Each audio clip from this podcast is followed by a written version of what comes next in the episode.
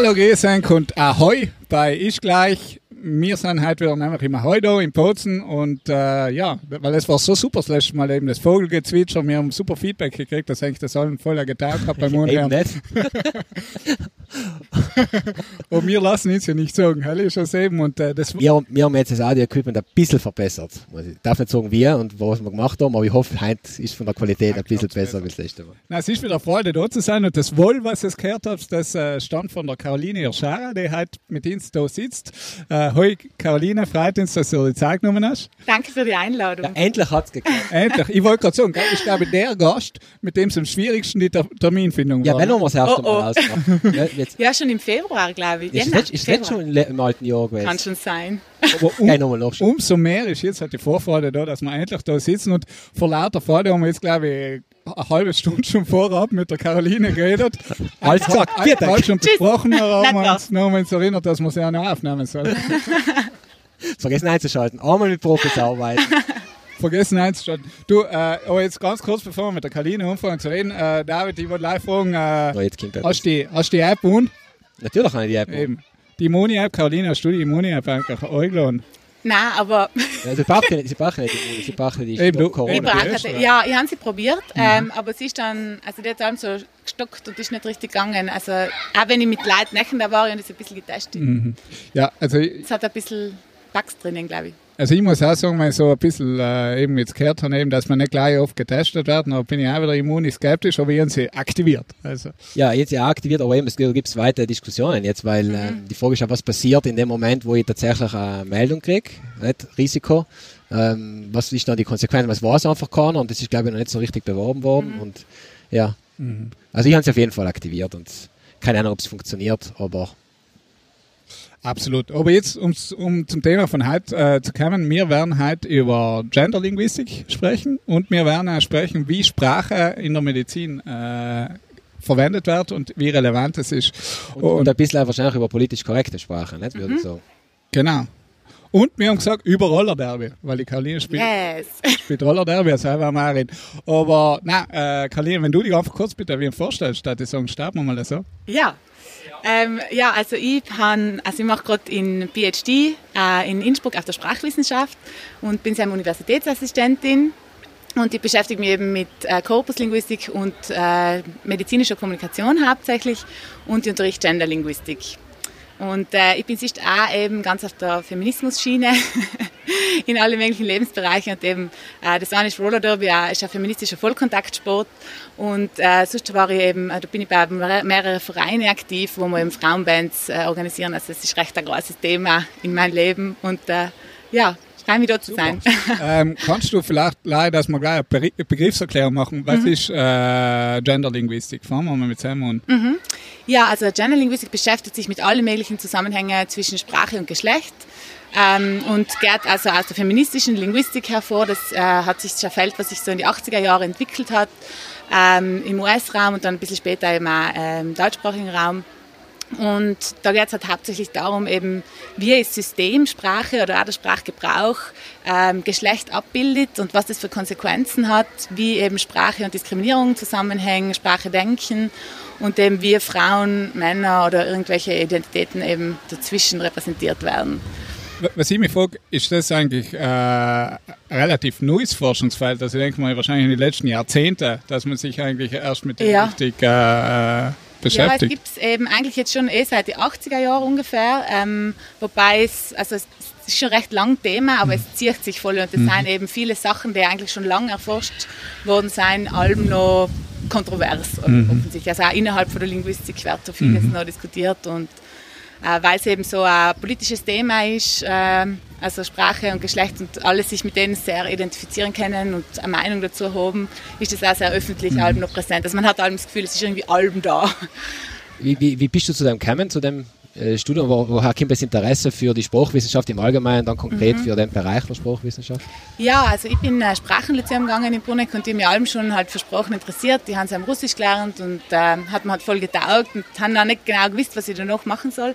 Dann habe ich mich einmal für Germanistik und Sprachwissenschaft inskribiert in Innsbruck ich probiere es mal. Dann habe ich recht schnell herausgefunden, dass mir eben die literarischen, literaturwissenschaftlichen Sachen nicht so interessieren, sondern dass ich allem die Sprachwissenschaftskurse gegangen bin. Und dann habe ich mich eben für das entschieden. Und das ist so ein umfassendes, interessantes Feld. Und Sprache ist halt einfach so äh, immens wichtig. Ähm, also ist eigentlich alles, was, wo man erinnern denken kann und beschäftigt mich halt total. Also ich beschäftige mich wahnsinnig gern mit dem und finde auch, das Studium war ähm, voll interessant, also vielfältig. Du hast halt Rhetorik, Syntax, Argumentation, alle möglichen Sachen. Und dann eben war der Feld äh, des äh, Gender Studies so, ähm, eben so ein Bachelor-Modul. Und da war ich dann, bin ich drin gesessen und dann habe ich gedacht, aha, wie, ist das jetzt nicht fix oder was? Oder wie Geschlecht ist konstruiert? Also das hat mich dann voll, also ich habe mich davor mit denen eigentlich nie richtig beschäftigt gehabt. Da in der Schule war das bei uns nicht Thema, auch Gendern war noch überhaupt nicht Thema. Und dann hat mir das irgendwie total gefesselt und habe irgendwie Judith Butler dann gelesen und ja, dann habe ich mich sofort verliebt. das Thema, super. Ja. Ja. ja. und da bin ich eben dann hängen geblieben. Mhm. Ja. Und, und, du hast deine am Masterarbeit geschrieben, gleich 2018 ist genau, das, ja. genau, der was mhm. auch ausgezeichnet worden ist mhm. von Südtirol, soweit ich gelesen ja. habe. Äh, und der hat, äh, der heißt von Zystchen und äh, drei, drei Zentimeter. Gut drei, ja. drei Zentimeter, genau. In ganzen in, in, unter, in den langen Titel habe ich jetzt nicht auswendig im Kopf, aber ähm, ziemlich hauptsächlich gegangen um in diesem gender, äh, gendergerechte Sprache im Bereich der Medizin ganz konkret. Mhm, genau. Und äh, das ist voll, also ich, vielleicht kannst du wem von der Arbeit erzählen, weil ich ja, glaube, das ja. ist äh, ein Bereich, wo man, weil oft einmal denkt man sich ja eben, äh, Frauen mitmeinen und so ist das klassische Argument, nicht? aber da gibt es da glaube ich reale Auswirkungen, äh, was das Sprache in dem Sinne auch, äh, wenn man sie nicht richtig anwendet und nicht bewusst anwendet, auch gewisse Konsequenzen hat, die man vielleicht so gar nicht irgendwie bedenkt. Nicht? Mhm. Also unintended consequences vielleicht. Ja, genau eben, weil in der Medizin sind ja ganz viele sprachliche Praktiken, die den ganzen Tag stattfinden, also sei es jetzt Protokolle oder Telefonate, Anamnesegespräche, alles Mögliche. Und äh, der Bereich ist, also so was Arzt, Ärztinnen, Patientinnen, Kommunikation umgeht, ist ganz gut erforscht. Da gibt es auch schon ganz viel. Aber eben zum Beispiel die Befundung, also unter ärztlichem Personal, äh, wie das geht und äh, wie reibungslos das auch geht, ist noch nicht so ein erforschtes Feld.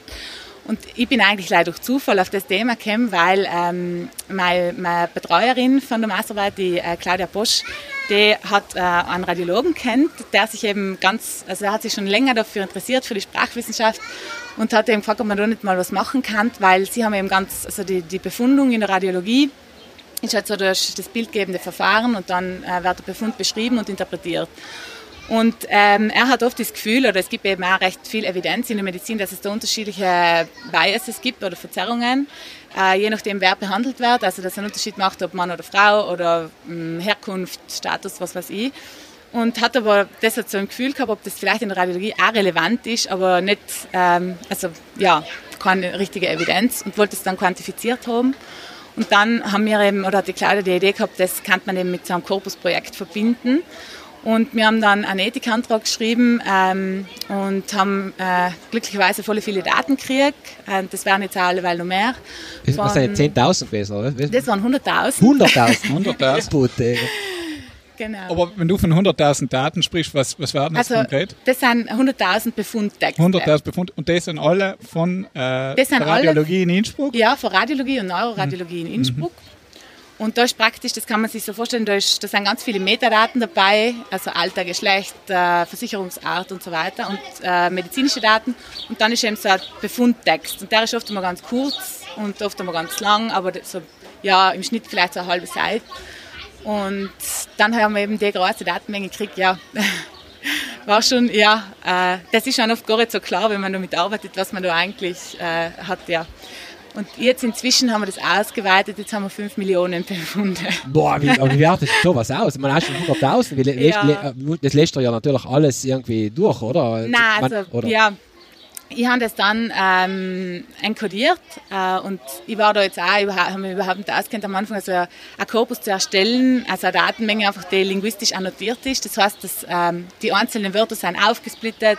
Du hast zum Beispiel auch die Wortart dabei und die Slemma, also die Grundform vom Wort und ähm, musst das halt ganz schön aufbereiten, damit du überhaupt irgendwelche Analysen machen kannst. Und dann gibt es schon spezielle Corpus-Tools, mit denen du das machen kannst, aber das hauptsächliche Problem war eigentlich für mich, die Daten zu strukturieren, dass die alle einpassen, also die ganzen XML-Geschichten. Und die waren auch ungeordnet, die waren für, ähm, für so einen Zeitraum von zehn Jahren. Dann waren noch das eine war Free Text, das andere war irgendwie ein fixes Kriterium, das war alles so ein bisschen gemischt. Und dann, weil ich es gehabt habe eben, dann ähm, habe ich mit einem Tool gearbeitet, wo man dann eben so statistische Analysen machen kann. Ähm, du kannst zum Beispiel Frequenzen abfragen. Wie oft kommt auch ein Wort vor? Genau. Welcher Genau. Vor? Und auch wie, wie oft in welche Texte oder kommt es in alle. Zum Beispiel könntest du sagen, ja, wie in welche Mam- Mammografiebefunde kommt das und das vor. Oder also du kannst so aufsplitten. Was mich jetzt noch interessiert hat, noch bei den ganzen Daten, Mhm. weil ich meine, du, du hast die ja nicht anonymisiert gekriegt, weil sonst hast du mit der ja nichts umfangen können. Ähm, ja, Oder beziehungsweise- Teil anonymisiert gekriegt. Also da waren halt Namen, waren jetzt keine mehr drinnen. Und das Geburtsdatum war zum Beispiel verkürzt, also leider aufs Jahr. Also es waren schon ein paar Anonymisierungsschritte, äh, An- Anonymisierungsschritte waren schon von der Klinik her gegeben. Also sie haben die einfach dann ohne die Sachen außer äh, aus dem System. Und dann habe ich halt selber auch noch mir zum Beispiel ist oft einmal hinten äh, Doktor XY, aber das kannst du dann mit Regex, also schon viel Arbeit, aber kannst du finden, ja. Ja, programmiertechnisch noch ziemlich aufwendig, der ganze, Ja, oder? ja, volle. Also es war schon, aber eben es war halt auch so, so cool, weil das, ähm, es hat es eigentlich nicht in der Form gegeben und irgendwie ist das alles so zusammengekommen und dann habe ich mich voll gefreut, dass ich mit den Daten arbeiten kann. Ja, Gabi, weil eben das ist eine Riesenchance. Nicht? Dass Ja, eben, ja, Wie ist denn das noch gegangen? Also du hast gesagt, erst hast du 100.000 Daten gehabt und jetzt 5 Millionen. ja. Äh, du hast äh, offensichtlich äh, haben, sind viele auf die aufmerksam geworden äh, und haben gesagt, ja, der schickt mir die Daten. ja, ganz so leicht. Aber es ist schon wirklich äh, ein ziemliches Interesse da, äh, was mir auch voll freut für andere Kliniken. Ähm, also wir haben schon ein bisschen Kontakte geknüpft. Äh, jetzt muss man noch schauen, ob zum Beispiel mit der Augenheilkunde, die haben uns jetzt, also die äh, haben uns auch schon befunden. Wir haben den Ethikantrag dann nochmal eingereicht, also noch einen neuen, dickeren sozusagen. Aber es geht all um die Radiologie, oder? Es ist Nein, das, das ist die anderen, also die, was ich habe, sind Radiologie, Okay, genau. okay. Mhm. Aber jetzt hast du eben auch andere. Aber wir haben zu- schon ein eben, bisschen, ja, genau. Also, ja, ja. Und ähm, ja, also wenn man dann einmal irgendwie den Zugang hat, dann ist es halt schon ja, voll faszinierend, was man mit den Daten machen kann, weil eben in der Linguistik ist das ja auch nicht nur, also dass man so richtige, reale quasi Sprachdaten kriegt, ist ja auch nicht so leicht. Also auch Gesprächsdaten zum Beispiel sind ja auch nicht ohne zu kriegen und so eine Datenmenge ist, schon was, ja, schon was Besonderes, ja. Gabi. Aha. Ähm, ja, ähm, und, und was, was war noch sozusagen für die, äh, wenn du jetzt die ganzen Daten gehabt hast, ja äh, ähm, ausgearbe also Mhm. aufgearbeitet, aber ich meine, ich denke, mit so, mit so vielen Daten, da gibt es ja 100.000 Möglichkeiten, sowas zu analysieren. Wie, wie, wie, bist du noch drum gegangen überhaupt? Ja, ich habe dann halt allein, also halt so ganz, ähm, wie soll ich sagen, äh, Basic-Auswertungen gemacht. Also ich habe einfach zum Beispiel ähm, die Befunde unterteilt in Mann, männliche und weibliche Patienten und Patientinnen. Und dann habe ich äh, Keywords ausrechnen lassen, ähm, eben mit dem Tool. Und da, hat's dann, da schwemmt so dann eben so Wörter auf, die allein in einem Teil vom Korpus signifikant äh, häufig vorkommen.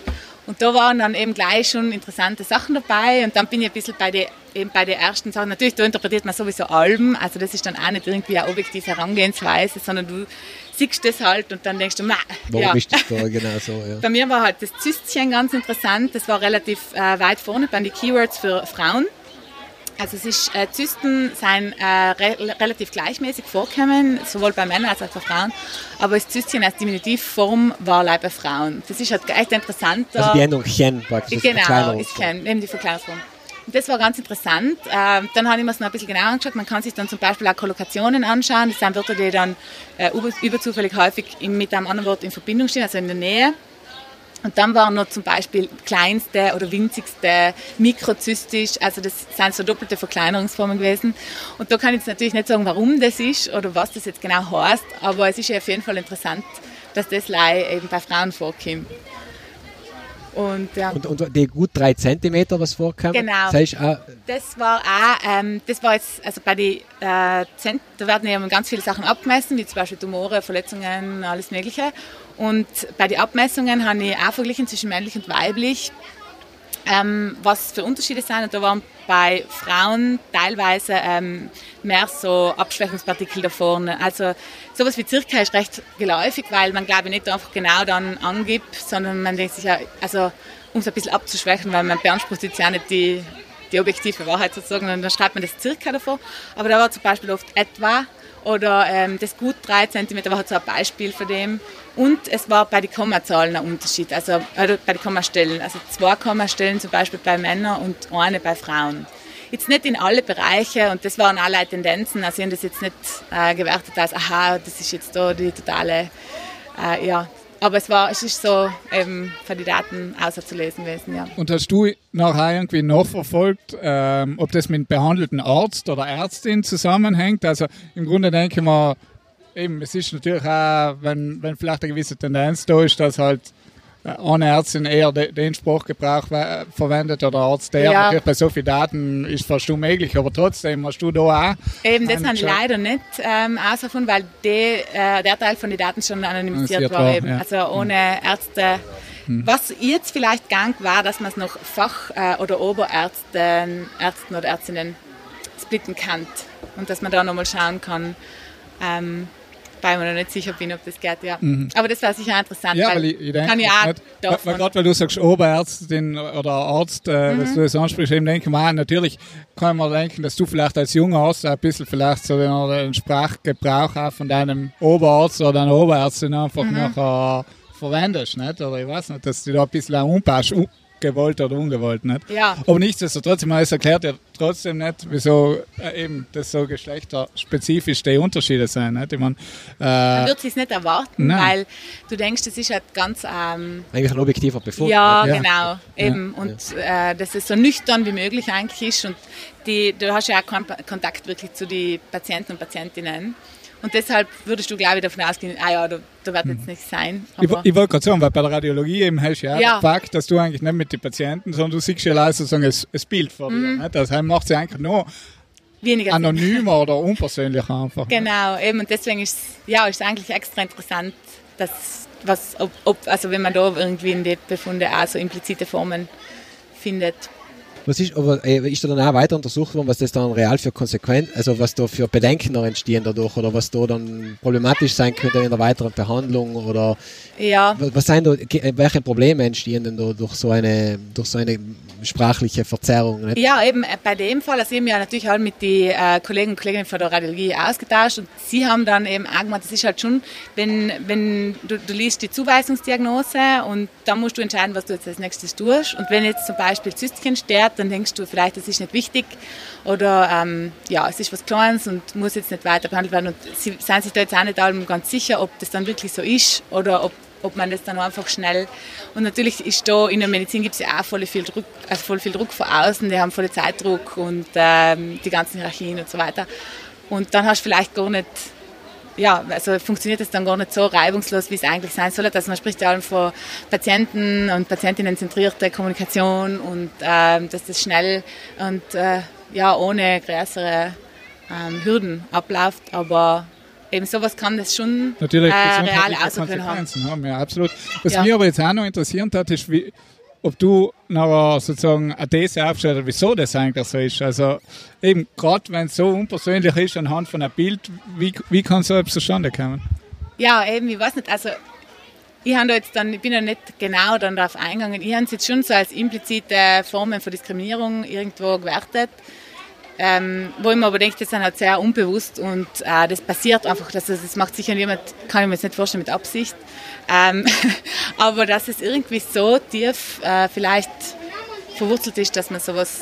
Kulturell bedingt einfach, dass man das gar nicht, ja. gar nicht realisiert, also keine bewusste Diskriminierung eben. Ja, weil eben die, diese explizite Diskriminierung ist in der Medizin ja auch ganz gut erforscht und ähm, das ist schon lange ein Thema eigentlich, wobei es allem noch massive Unterschiede gibt aber so implizite Formen sind halt viel schwieriger zu greifen.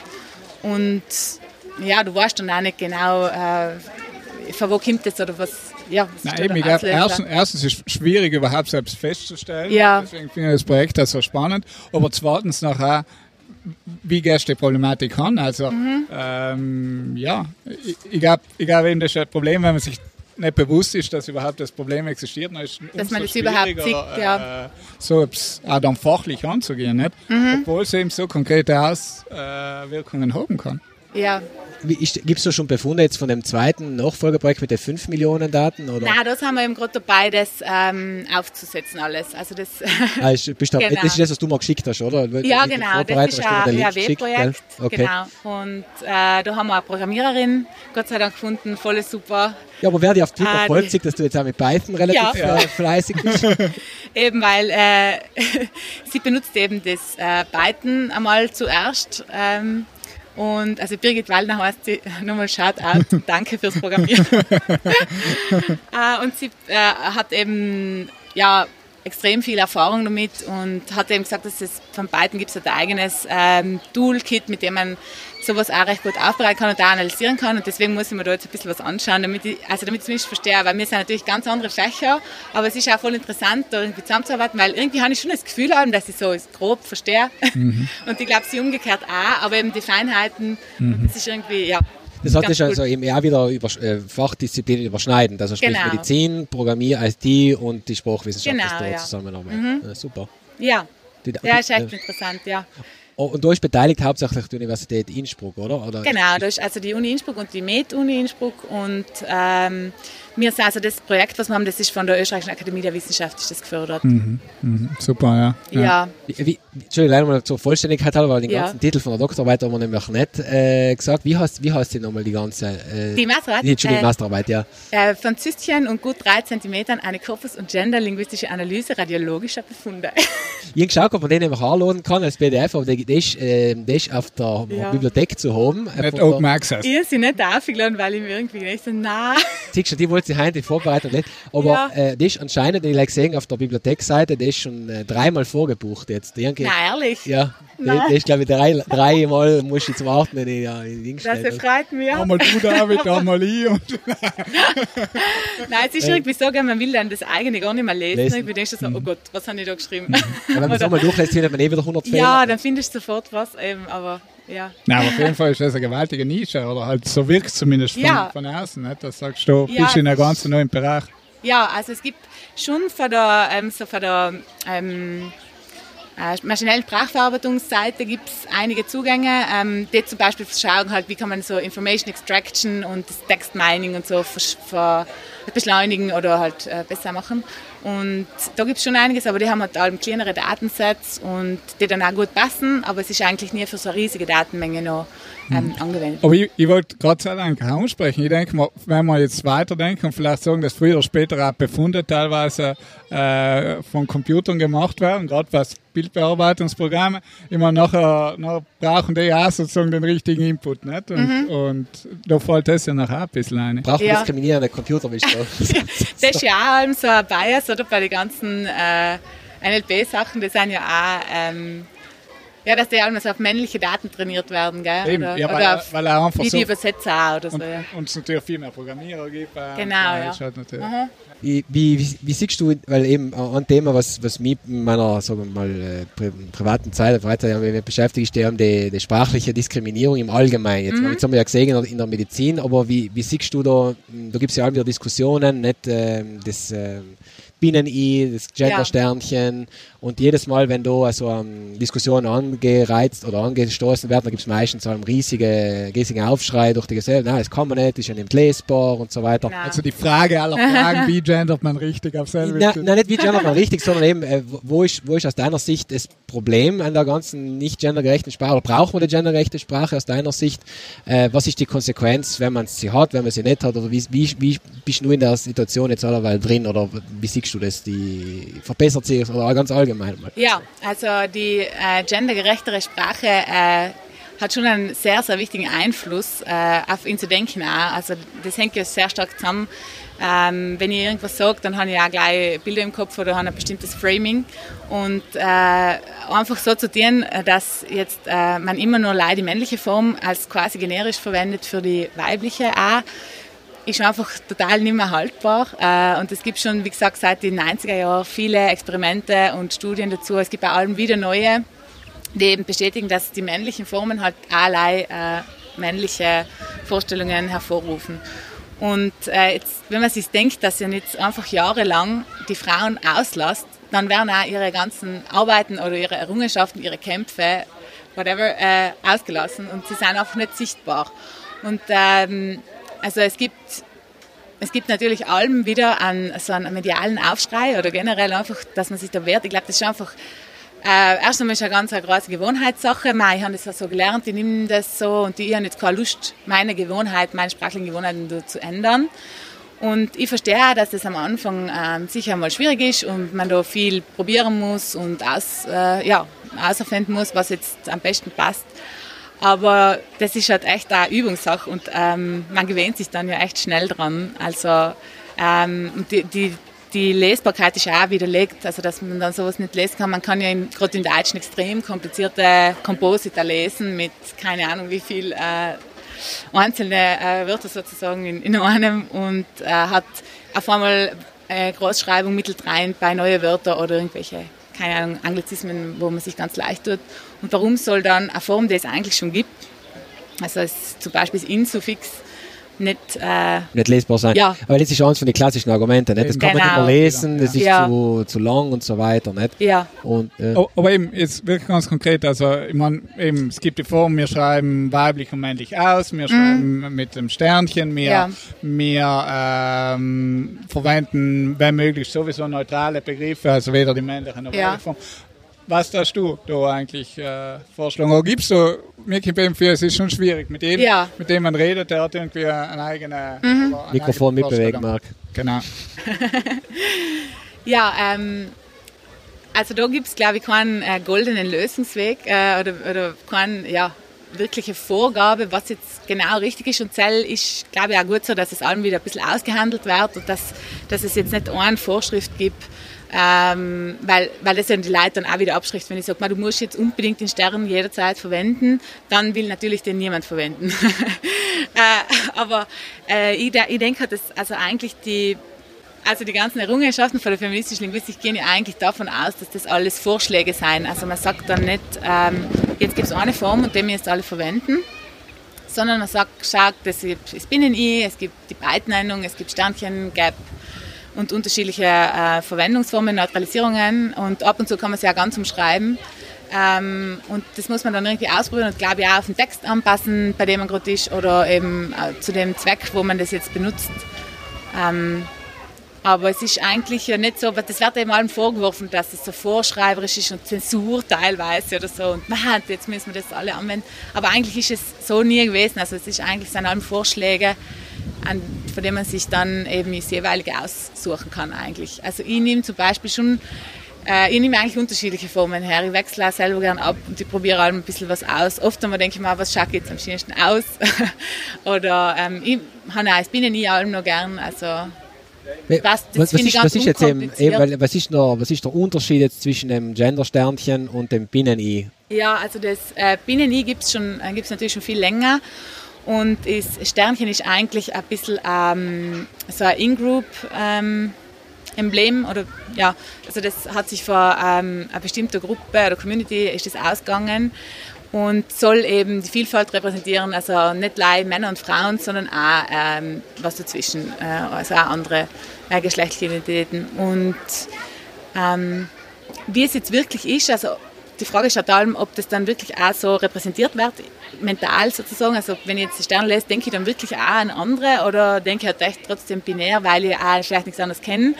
Und das ist auch nicht noch richtig erforscht, was das ähm, Ah, da gibt es doch keine, keine Untersuchungen für den, oder? also mir sind jetzt nicht, nicht äh, Untersuchungen dazu bekannt, was das, wie das jetzt wirklich ähm, Wahrgenommen wird, Ich habe erst 2019 ist ein neues Buch erschienen von ähm, Kotthoff und Nübling. Das sind zwei äh, Koryphäen der Genderlinguistik und die haben äh, eben da, das kann mich erinnern, da steht eben rein, dass das Sternchen zum Beispiel oder der Gap noch nicht wirklich erforscht sind im Hinblick auf die Auswirkungen, also was, welche Wirkung das die dann auf die mentale ähm, Repräsentation haben.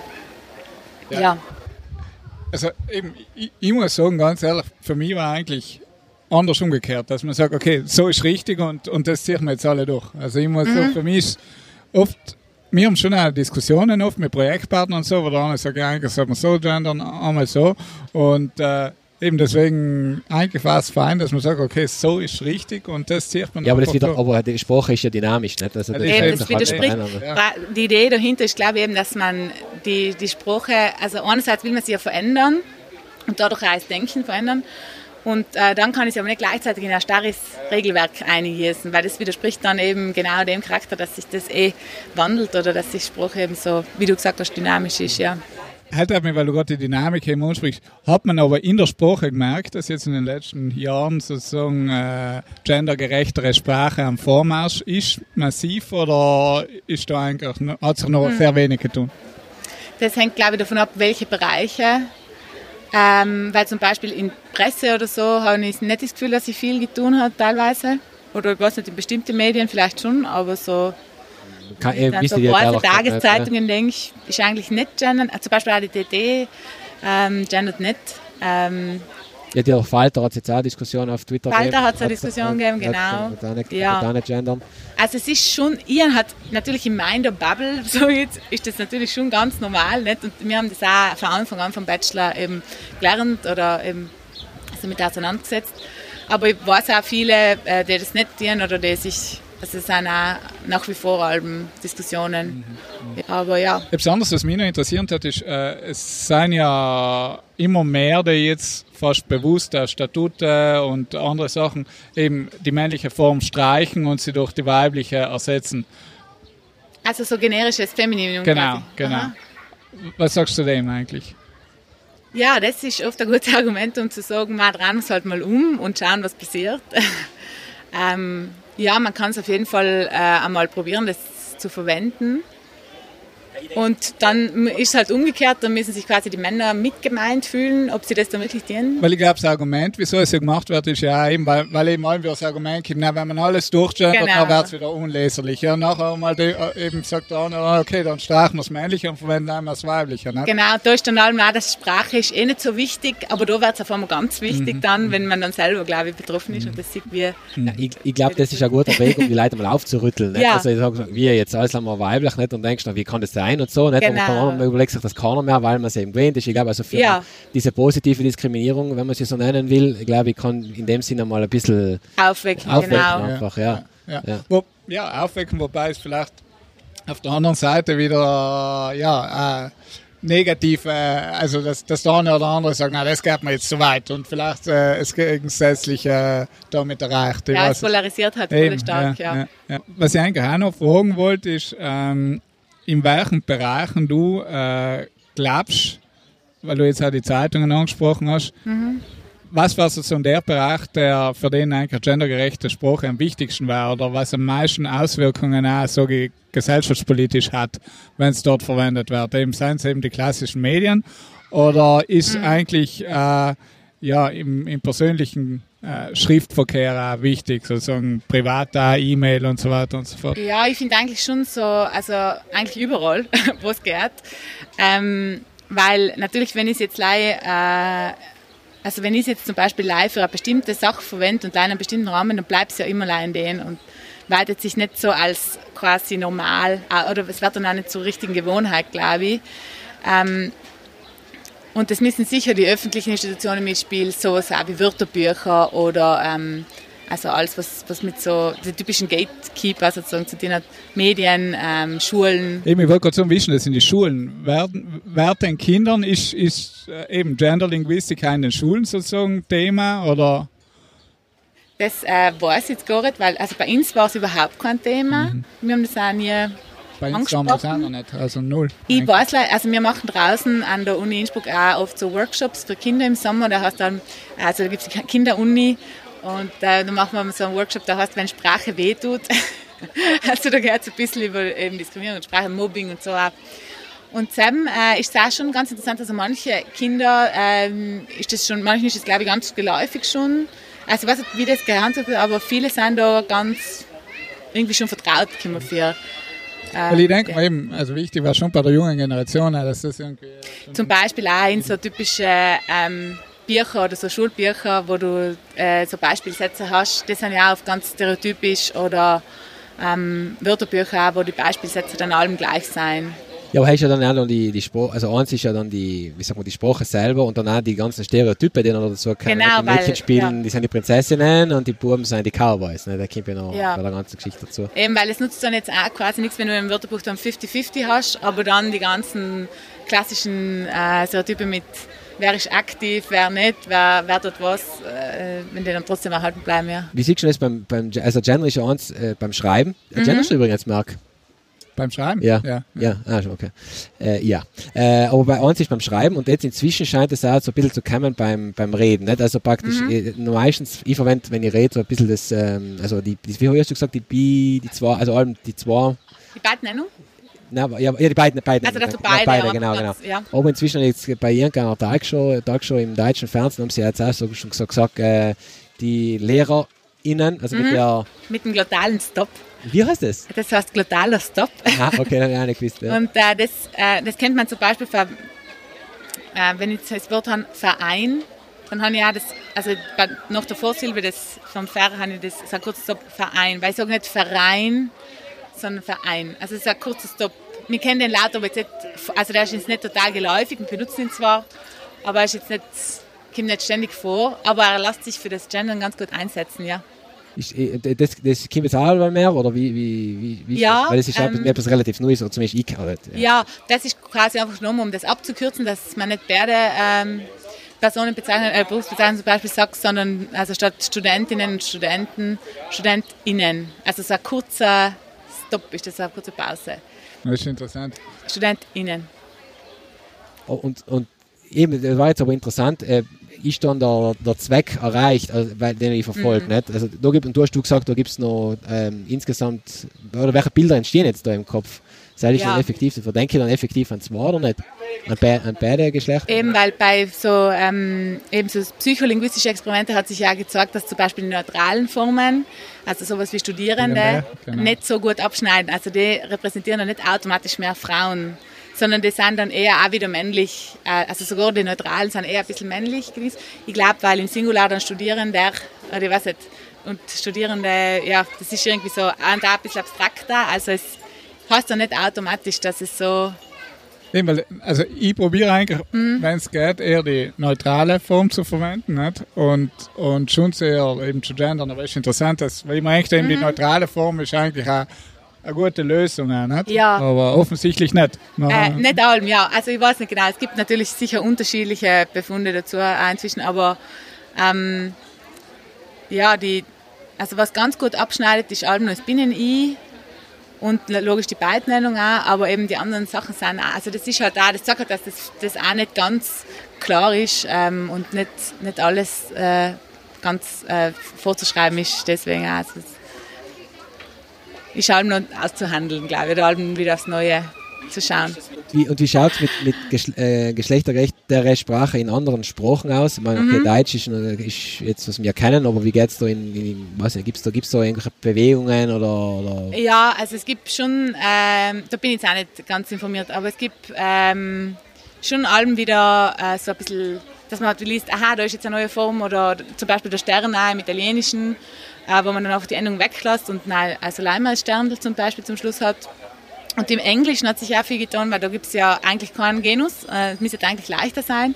Und dann gibt es halt aber echt viele Sachen gegeben wie, ähm, was weiß ich, ähm, Actress oder äh, Fireman, Fireman oder Fire, ja, Fireman, was jetzt Firefighter genau, ist. Ja. Oder statt Chairman, Chair oder sowas, oder Chair, irgendwas. Also Chairperson. Chairperson, Chairperson genau. genau. Ja, ja. Oder dass du Leimer schärf, wenn ich so, also da tut ja. sich auch alleweil wieder was. Mhm. Ähm, und ich kriege das eben so ein bisschen am Rande ab und zu mit, wenn was Neues äh, auftaucht, aber... Mhm. Äh, na, was ich fragen wollte, eben in der maschinellen Sprachverarbeitung, da kann man ja eigentlich eben sagen, okay, es wird einfach grundsätzlich gegendert, äh? Mhm. Automatisch, auch wenn sozusagen der, was die Eingabe macht, nicht gendert. Gibt es sowas? Wird selbst gemacht? Oder äh, ja, ich, was ich jetzt mitgekriegt Zum Beispiel Google Translate. Ne? Genau, da ist jetzt ja erstmal, glaube ich, die Debatte gewesen, dass, das, dass sie das ähm, angehen wollen, das Problem, weil du hast halt das Typische, wenn du jetzt Nurse eingibst, dann ist Krankenschwester mhm. und bei Doktor ist natürlich Arzt. Arzt ja. äh, und das ist halt schon ganz äh, ein großes Problem in, die, in sämtliche äh, Übersetzungstools zum Beispiel. Also auch DeepL oder so, die, die spucken das alles so allem aus und dann ist das natürlich, wird das allem fortgesetzt. Ich weiß, dass bei Google ähm, will das ja ändern, aber ganz genau weiß ich da auch mhm. nicht. Ja. ja, weil ich denke, das ist auch ein wichtiger Aspekt, nicht? weil ja. logisch, wenn ich eben etwas auf Google Translate oder DeepL eingebe, dann muss ich es entweder durchgendern danach oder Ja. Oder eben, ich lasse es so. Und viele werden es einfach lassen, denke ich. Nicht? Ja, ich weiß nicht, ich uns glaube ich schon allem, also bei DeepL und so, ich meine, effektiv gibt es auch Leute, die ohne Dinge aus, aber, aber jeden, du hast eigentlich schon noch. Weil es ist ja eh nie eine perfekte Übersetzung. Du musst es so nochmal durchgehen, Man kann es sowieso. dann noch mal. Aber eben, es ist schon auffällig, dass man allem die gleichen Sachen wieder dann findet oder dass einfach so die männliche Grundform als halt die Form gilt und die, die weibliche ja. Ja, ich glaube, dein Beispiel Nurse Doctor hat es eigentlich eh gut auf den Punkt gebracht. Nicht? Ja. Ja. Ja.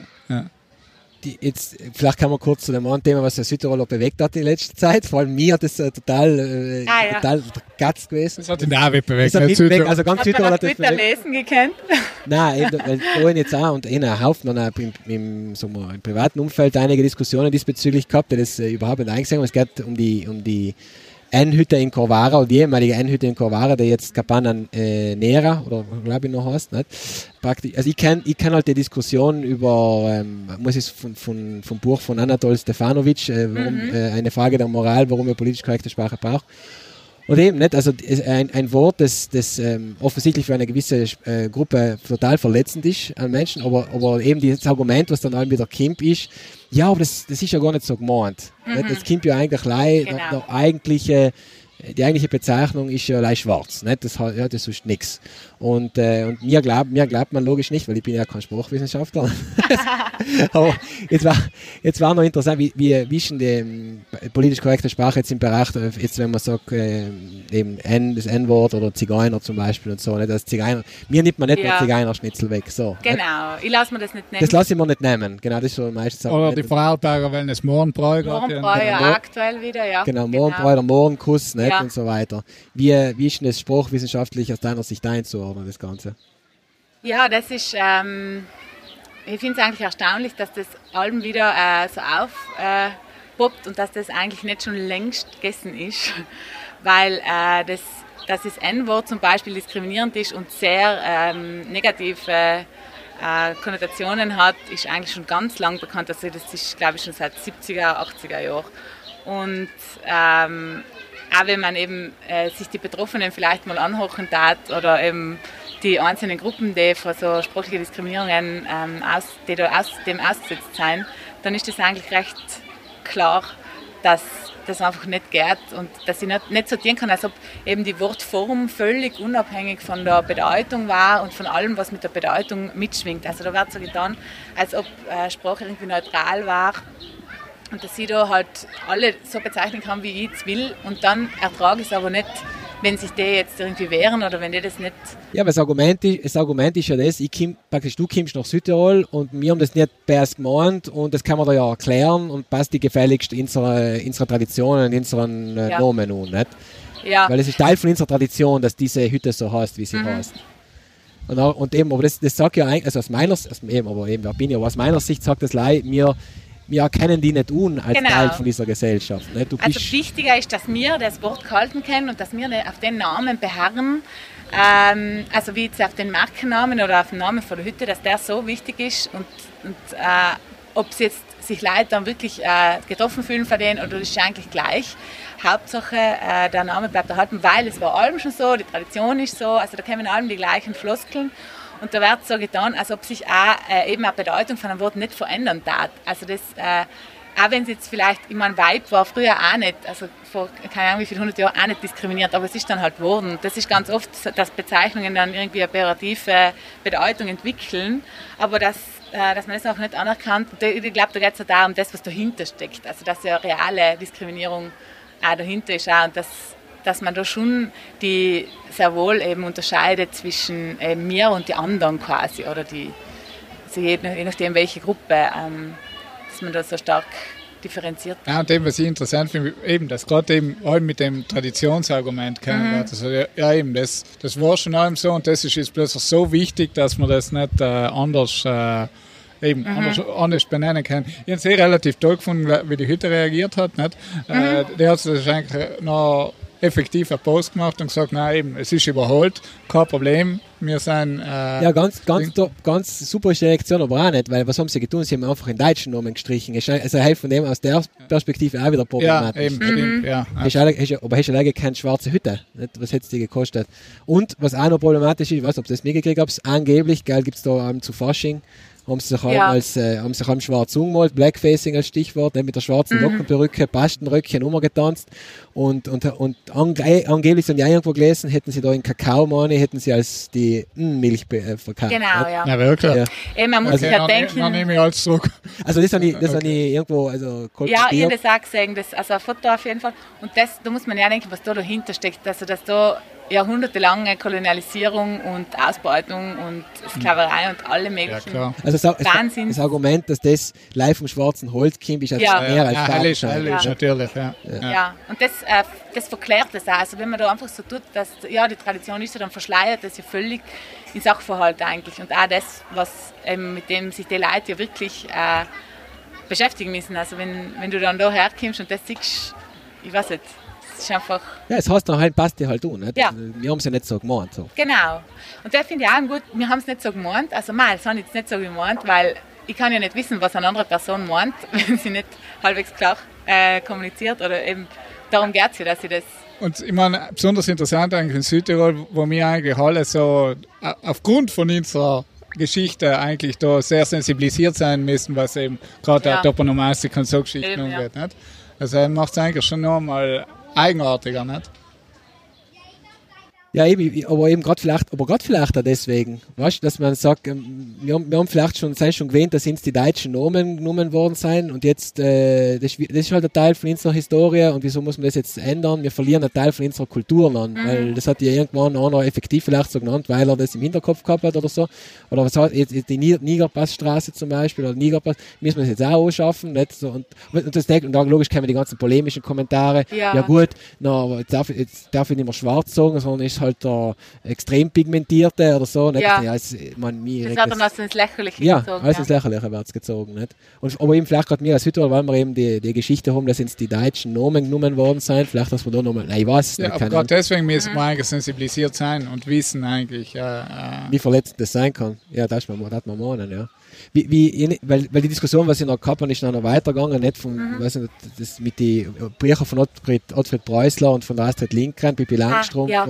die, die haben ja äh, das, das N-Wort verwendet, Mhm. nicht? also die Pippi, die was dann äh, die Endprinzessin wird und der Papa ist der Endkönig. König, genau. Genau, ja. Ah, ja. und, und, äh, und beim Ottfried Preußler meine ich, kommt das auch oft vor, nicht? Aha. Und aber und das sind die Bücher sind in die Neuauflagen. Zuerst glaube ich, haben sie mit die mit Fußnoten gearbeitet, meine ich. Äh, das, das, sind- also sie haben dieses Wort also weiterhin verwendet, aber mit der Fußnote äh, erklärt, dass das damals halt. Ne? Und in der Zwischen mit der Neuauflage ist, äh, ist sozusagen die bei der Pipi Langstrumpf ist sind es jetzt die Südsee König, oder ja. so. Mhm. Und, und, da, und hat sich diese Person unmöglich aufgeregt. Nicht? Na, das ist, das ist schon so gewesen und das ist ein literarisches Werk und das darf man nicht verändern, weil äh, das ist ja so geschrieben und äh, das ist eine wie sage ich, Revi- Geschichtsrevision oder wie auch immer. Nicht? Und ähm, wie ist das bei darf man, darf man existierende literarische Werke verändern, ohne dass man vielleicht sogar die explizite es okay von der Autorin oder vom Autor äh, hat?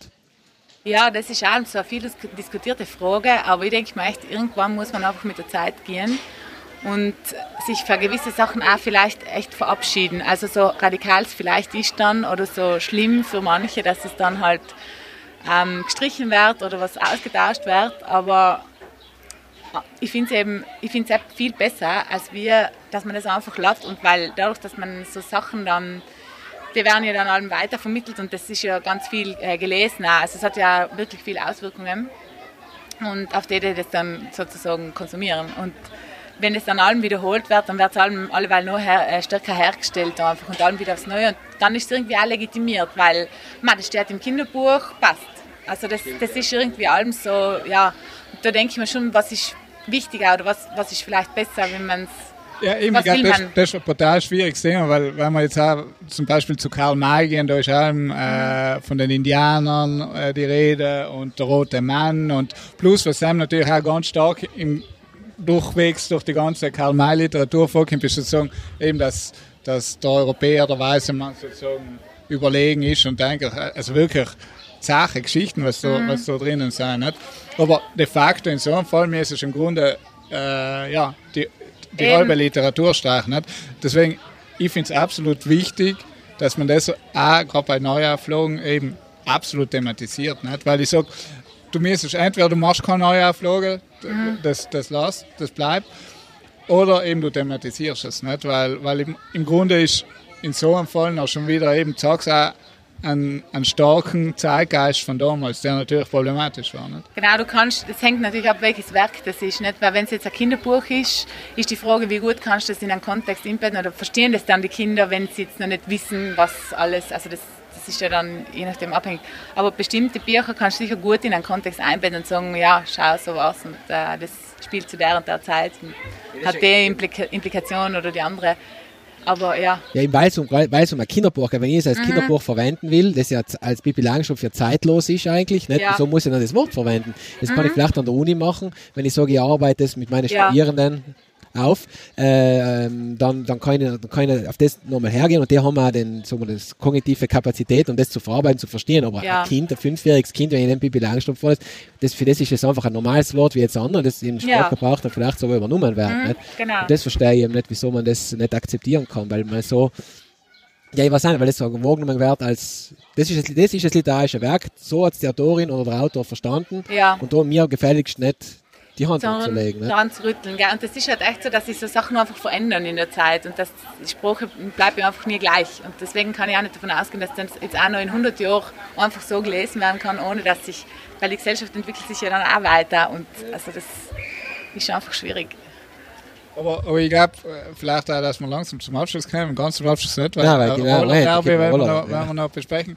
Aber im Grunde vielleicht ähm, ja durch die MeToo-Bewegung, durch Black äh, Lives Matters, durch äh, die ganzen Geschichten wird wahrscheinlich schon jetzt eben oder auch, wenn man, wenn man sagt, der Habeck mit seiner Buchsprache schafft Realität, ne, dass ich so gesagt schon jetzt mhm. irgendwie merkt man, okay, da ist jetzt ein Push da, glaube ich, dass man wirklich sagt, okay, mm, ich mache mir starke Gedanken, wie verwende ich Sprache. Also mir kommt das ist etwas, was, was jetzt schon groß im Kern ist und wo, wo wahrscheinlich in den nächsten Jahren viel Veränderungen ja, glaub, ja, aber, aber muss ich sagen, bin ich eher, bin ich eher wie skeptisch, weil wo die, wo die Diskussion aufgekommen ist, und immer so, was in meiner Bubble, ich mir davor gesagt, ja. immer so gedacht, ah ja, super, nicht? Uh, endlich kommt mal ein bisschen und die haben da muss eigentlich eine breite Unterstützung in der, in der Gesellschaft da sein. Ja. Dann lest du die Kommentare durch auf Facebook, äh, wo, wo es um die Petition am ersten Mal gegangen ist und denkt, mir ist letzt geworden, ja, mir ist voll letzt geworden.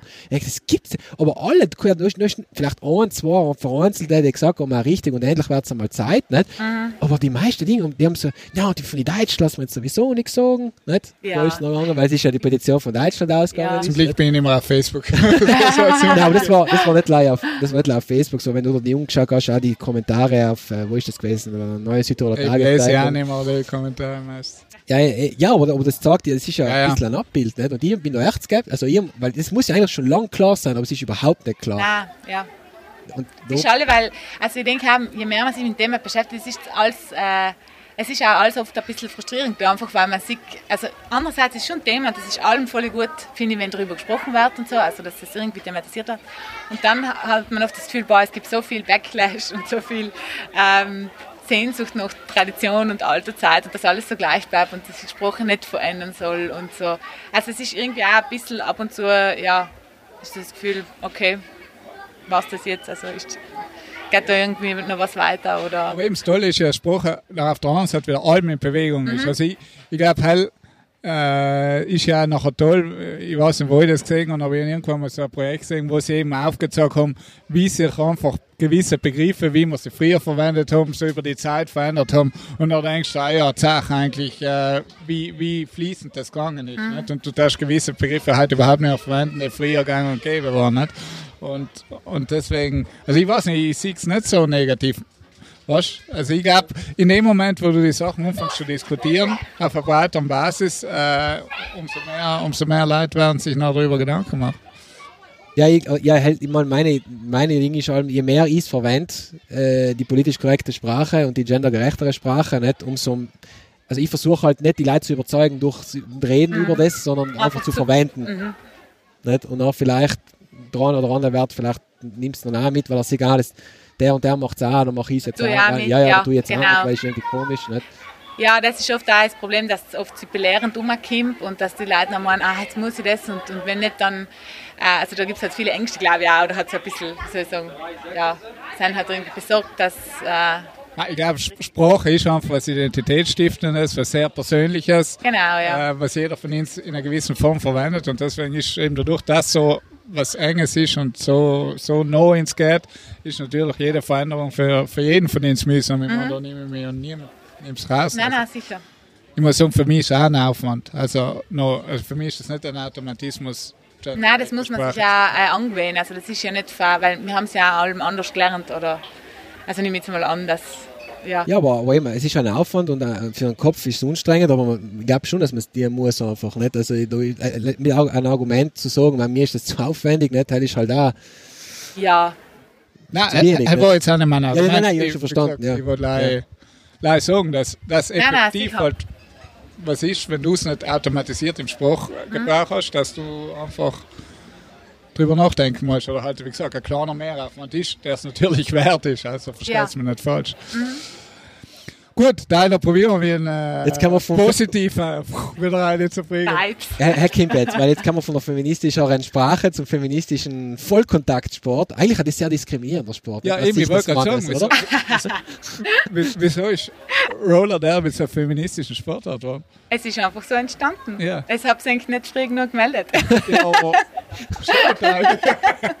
Nein, inzwischen gibt es auch Männerteams.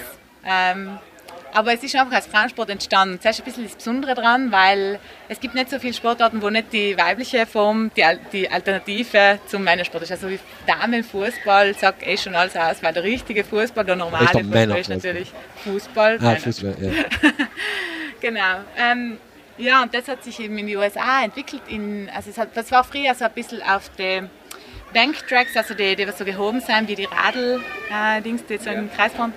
Und war ein bisschen actionreich mit Stunts und äh, also ein bisschen eingespielt. Das waren dann so Sachen, Marathonrennen oder eben volle, ja, so ein bisschen wie Wrestling. Aber, schon, Aber aber, schon mit Frauen. Also das mit war Frauen. schon, Das schon war eben allem schon Frauen. mit Frauen. Okay. Ja, eben, das ist ganz interessant. Aber ich erkläre uns kurz, man fährt die Runde, nicht? Und was ist das Ziel? Also, Zu gewinnen, Marc. zuerst einmal, es gibt keinen Ball, gell? Äh, so weit waren wir. So viele YouTube-Videos haben wir uns zugeschaut.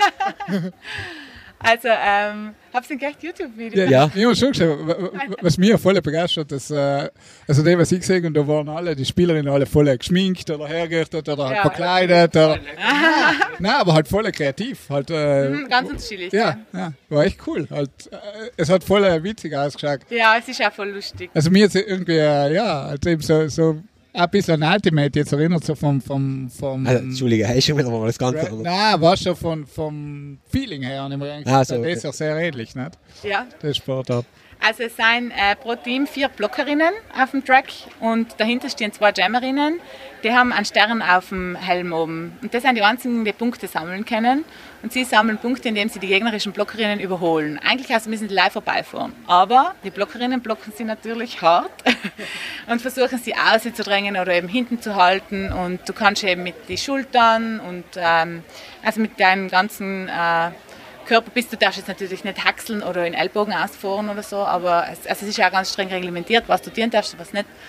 Und ähm, dann fahren die vorbei und kriegen für jede überholte Gegnerin einen Punkt. Und es geht dann maximal zwei Minuten, dann ist wieder Pause und dann wieder zwei Minuten. Also es ist halt sehr intensiv, kurz und dann wieder ähm, Pause. Das heißt, es ist einmal ein Team, was Punkte machen kann. Oder sind Nein, beide gleichzeitig. Ah, beide also es sind gleichzeitig. praktisch beide, beide Jammerinnen hinten gleichzeitig. Ah, Beim Startpfiff, Team und- und- Genau. Okay, okay. Und mir, also ich bin zum Beispiel Blockerin und ich muss dann schauen, dass die gegnerische Jammerin bei mir nicht vorbeikommt. Und die andere aber schon Und logisch. gleichzeitig muss ich auch schauen, dass meine quasi für mein Team bei den anderen vorbeikommt. Also voll dass man taktisch. Defense und Offense abwechseln halt. Genau. Ja, ist cool. Wie lange dauert so ein Spiel? Ein Spiel dauert eine Stunde. Netto-Spielzeit, also, oder ist das mit der Pa- Luxa, wie viel hast du Zwei Minuten hast du gesagt, nicht? Äh, Geht's? ja, es, es wird auch auf kürzer gespielt. Also der, was als erstes durchkommt, kann den Jam frühzeitig abbrechen.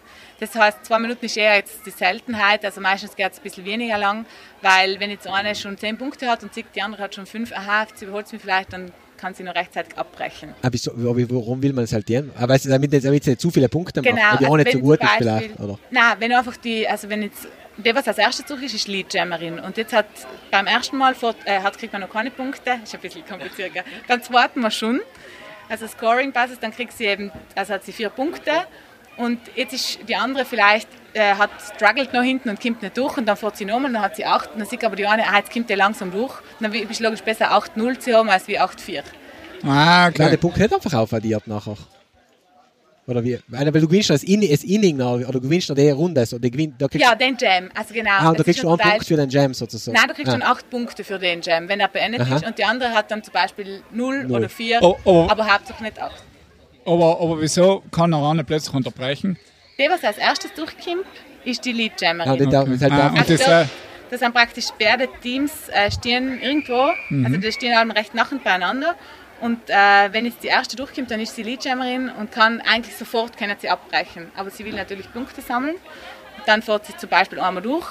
Und wenn es nicht gelingt und die andere fährt schon, ist schon fast beim Durchkommen, dann kann sie noch rechtzeitig abbrechen, dann hat die eine auch keine Punkte. Also es ist sehr, das ist auch ganz schwierig im Spiel allem zu checken, wann äh, muss man abbrechen oder wann lohnt es sich noch weiter zu spielen. Also das ist alles, deswegen hat man jemand an der Bench, was da einschreit. ah, okay. Ah, okay. Ich habe genau Genau. mitkommentiert. Ja, Also, mhm. okay. Genau. Und äh, wie viele Mannschaften gibt es da eigentlich in Österreich? Wenig, In oder? Österreich gibt es äh, derzeit fünf Teams.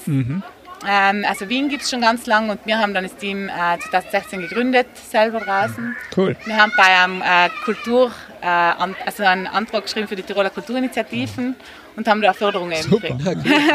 Ja.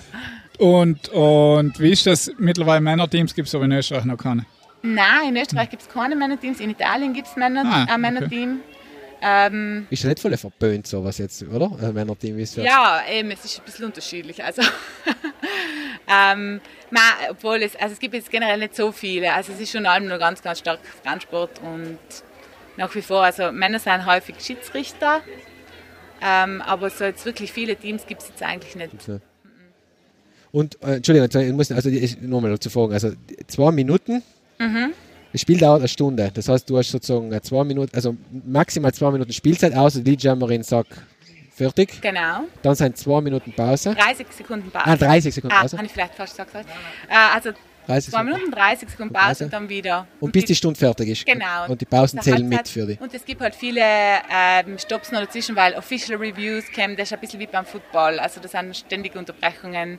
Du kannst auch Timeouts nehmen zum Beispiel. Und Schiedsrichter ist auch noch. Nein, sieben. Sie? Deswegen ist es auch voll aufwendig, allem Spiele zu organisieren, weil Du Schiedsrichter. so viele Schiris herbringen musst. Und ähm, es ist auch voll schwierig zu, also ja, wir probieren das oft beim Training, aber es ist voll schwierig, das zu sehen, weil es passiert alles gleichzeitig und du kannst einfach, also es gibt so viele Regeln, also das Regelwerk, du musst ja auch so Tests machen, bevor du überhaupt äh, spielen kannst. Du musst einen theoretischen und einen praktischen Test äh, Klar. bestehen, Minimum-Skills-Test, damit du halt quasi keine Gefahr bist für die anderen. Also dass du bremsen und alles kannst. Und die Regeln sind halt schon ganz umfangreich. Ähm, werden auch allem überarbeitet und so, also es sind schon so 100 Seiten, glaube ich, wo du halt Wahnsinn. äh, und es ist auch, also mit- ich spiele jetzt recht schon halbwegs lang, aber es ist auch allem wieder irgendwie, dass beim Spiel kommt, aha, was war denn jetzt das eigentlich für ein Foul und was, was ist da genau passiert. Also es ist alles so gleichzeitig, dass irgendwie, ich sage allem wie eine kleine Gehirnerschütterung. Ja, was sag. Aber konditionell muss fit sein auf alle Fälle, wenn du Ja. 2 Minuten 30 kommt passt. Das war nichts für dich, Marc. Ja, weiß nicht, nein, nein. Ah, schon, deswegen. Ja, aber mal zuschauen, das war echt cool. Also, Ja. Kann man zuschauen. ja, auf jeden Fall, wir freuen uns voll, wenn Wo spielt es in kommen. Innsbruck? Wir spielen auch im Landessportcenter beim Tivoli Ah, okay. Mhm. und wir haben auch ein Buffet, äh, Bier. Jetzt gibt meine Frage. ist gratis? Ja, wir haben auch freiwillige Spende. Ah, okay. okay. Und wir haben auch äh, internationale Teams. Also wir schauen auch, dass wir Teams von weiter her haben. So, ähm, für Dijon haben wir zum Beispiel gehabt, Schweizer Teams haben wir erst gehabt, zwei, Italien auch, Udine zum Beispiel. Ja, wie kann man vorstellen, dass, durch dass das eben recht eine kleine oder übersch klein, überschaubare Community ist, äh, ob es voll einen Zusammenhalt, oder? Ja, eben. Ja. Ja, Und ja. das ist wirklich massiv und die kennen das auch, es ist kein Bereich, das ist Wahnsinn, was da alles, also es ist so eine, äh, starke Community, dass äh, du kannst einfach in der Stadt fahren und dann dem Team schreiben und du kannst sofort mittrainieren und sie sind alle voll äh, offen und freuen sich, dass Leute Sport machen und dass man sich so irgendwie gegenseitig stützen. Und es ist auch wirklich ähm, grundsätzlich ein solidarisches Klima. Also du bist zwar auf dem Track schon voll befeindet nicht? und bist dagegen, aber danach ist eigentlich halt ein großes... Äh, Ja, wie schaut es mit Verletzungen eigentlich aus? Ja, ähm, es ist schon ein verletzungsreicher Sport, glaube ich, weil äh, es ist halt natürlich Vollkontakt und man ist schon gut gestützt. Also wir haben schon äh, Ellbogen, Knie und so weiter, als Schutz, Mundschutz. Aber man, jetzt, ich muss sagen, ich habe noch recht viel Glück gehabt. Also ich habe öfter was verstaucht gehabt, aber jetzt... Klopf auf Holz, Marc, bravo. Äh, und man hat halt viele blaue Flecken und so, auf die ist man eh ganz stolz, weil das heißt dann, dass du viel Impact hast. Ah. Also ich persönlich schon, ich kriege jetzt so vielleicht blaue Flecken, die freuen mich an voll. Ja, schau, schau. Schau, schau, da habe ich Aber wir haben öfter gebrochene Rippen zum Beispiel gehabt, weil du kannst einfach mit der Schulter in die Rippen reinfahren, das ist legal. Und wenn du nicht allem voll unter Körperspannung bist, dann passiert logisch. Wie, also kannst du richtig an Bodychecken sozusagen. Genau, und das habe ich eben so vermisst in Corona jetzt, dass ich nie so Bodychecks gehabt habe oder gefühlt habe und da nicht ausdauerlich. Ja. ja. mein Name ist Kick-Ass Carolina. okay, Also, weil du- Ich meine, im Krieg jeder an einen Namen. Also, Genau, du hast einen Pseudo-Namen, den du dir erfinden kannst. Okay. Der steht dann auch auf dem Trikot oben. Das ist so ein Element, was eben aus den frühen Jahren übrig geblieben ist. Eben, ich wollte fragen, äh, was hat das für Kleid noch auf sich? Ist das einfach auch so mit entstanden? Ja, das, ist, das hat schon auch den emanzipatorischen Anspruch, dass jeder halt sein kann, wie sie will und einfach äh, auf alles scheißen kann. so ganz Aber macht das das noch sozusagen bei jedem, bei jedem Turnier oder, bei, oder ist das gerade wie man will? Wie man Wie alle Wellen. Also wir haben schon allem, meine, wir sind jetzt vollerdings, also wir haben halt Schminke und so dabei, aber es ist gerade wie man sich, wie man Lust hat und, und was jeder will. Und ich finde es halt auch cool, dass bei dem Sport auch ganz unterschiedliche Körper ähm, Dings, also du siehst halt alle möglichen große, kleine, dickere, dünnere. Es ist jetzt nicht für einen spezifischen Typ eigentlich, weil es gibt unterschiedliche Positionen und für alle können sich da irgendwie zurechtfinden. Und das hat, macht schon wirklich was, weil du glaubst, also als Frau vielleicht nicht so schnell wie eben als Mann, dass du jemand backchecken kannst oder dass du äh, so stark bist, dass du jetzt wirklich einen einfach umhauen kannst. Und da lernst du halt echt gut so ein Körperbewusstsein und da ähm, ja, die durchzusetzen. Also, es ist, ist schon voll, äh, ja, es ist der, der tollste Sport. Wie, wie viel seid ihr da in der Mannschaft in Innsbruck? Wir sind momentan 30 Leute, also wir haben ein A- und ein B-Team inzwischen und ähm, haben jetzt auch wieder neue Leute dabei und ähm, wir haben schon einmal Kindertraining gemacht. Ah, was? Ah, und, ja. und wie oft trainiert es? Wir trainieren zweimal die Woche ähm, und ja, wir haben auch ab und zu so Bootcamps halt, wo wir dann noch einen extra Termin. Bootcamps, das Ja, klingt schon. hast ein bisschen brutales, äh, brutaler Begriff, aber es hat sich so durchgesetzt. Ich glaube, glaub, auf der Homepage von der Uni bist du sogar im äh, das Profilfoto Ja. von dir ist oder vom Roller Derby, oder? Ja, ja. Kriegt man Angst? Ja, irgendwie einfach das genommen, weil ja, schon Passt, ja gut. das passt am besten. Cool. Ja. Wenn wir noch etwas trinken? Ich da sagen, trinken wir noch etwas und Mit Off the Record. genau, auf the record und ja, danke nochmal fürs dabei sein. Es Ja, war voll spannend. Ich glaube, wir haben auch jetzt wirklich zwischen äh, off the record und on the record so lange geredet wie schon lange nicht mehr. Ah, und ja, ich äh, rede halt voll viel, gell? Also, Hey, Ja. hey, stört es nicht. Ja, danke nochmal, Karolina, dass du gekommen bist. Und äh, ja, noch viel Erfolg mit deinen Studien. Und äh, eben, lass uns wissen, wenn du irgendwas Bahnbrechendes entdeckt hast, dann machen wir nochmal Erfolge. Vor allem, vor allem ist die, das Ergebnis von der, Genau, der das- Studie da, das war, Ja. war interessant. Das hat uns wirklich interessieren. Auf Ja. jeden Fall noch alles Gute. Und ja, danke jetzt trinken wir noch. für die Einladung. Es hat mich voll gefreut. Und einkallen, Das äh, ja, man viel Spaß beim, beim Gendern. beim Gendern. Beim Roller Und, Derby. Probiert's aus. Ja, und genau. spielt Roller Derby. Ja, also zumindest unsere weiblichen Zuhörerinnen nicht, weil Kommen ja andere. schon zu schwierig. Na, ähm, ja, auf bald. Was ist das für ein Verabschied?